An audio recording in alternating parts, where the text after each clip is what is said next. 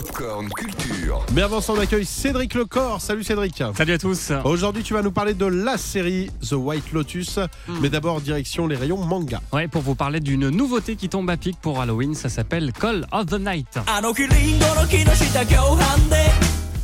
On est dans l'ambiance déjà. hein. Ah Ouais, ouais, ouais, ouais. Call of the Night de l'auteur japonais Kotoyama, c'est l'histoire de Koyamori, un jeune adolescent qui s'ennuie à l'école et qui rêve de- d'autre chose sans vraiment savoir pourquoi exactement.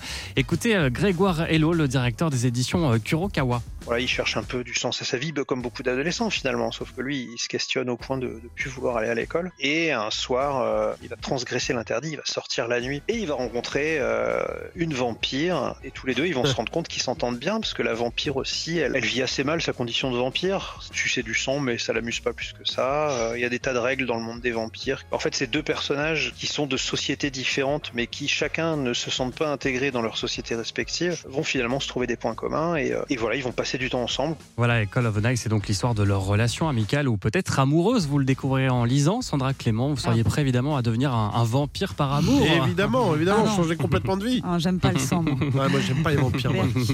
Et puis c'est tout aussi, tout simplement, un manga sur les relations humaines teinté de plein de sentiments. C'est vraiment un manga qui est à la fois très poétique, qui joue beaucoup sur la mélancolie euh, de la vie nocturne de la ville et qui en même temps est très intelligent dans le traitement de ce que ressentent les personnages. Et aussi un petit peu d'action, évidemment, parce que les, les vampires, c'est quand même des gens super balèzes.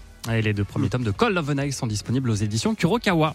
Whenever I stay at a White Lotus, I always have a memorable time. Un petit conseil série maintenant, The White Lotus. Ah, Sandra, vous en avez déjà parlé il y a quelques jours. oui. La saison 2 débute aujourd'hui sur OCS et si vous n'avez pas vu la première, ne perdez pas de temps, c'est du caviar. Mm. The White Lotus raconte les vacances de riches américains dans un hôtel de luxe, une série euh, tragicomique qui, après Hawaï, nous emmène sous le soleil de la Sicile à Taormina. Et là encore, les vacances vont tourner au drame et il faudra cette fois plusieurs sacs mortuaires. Mais qui va mourir à la fin?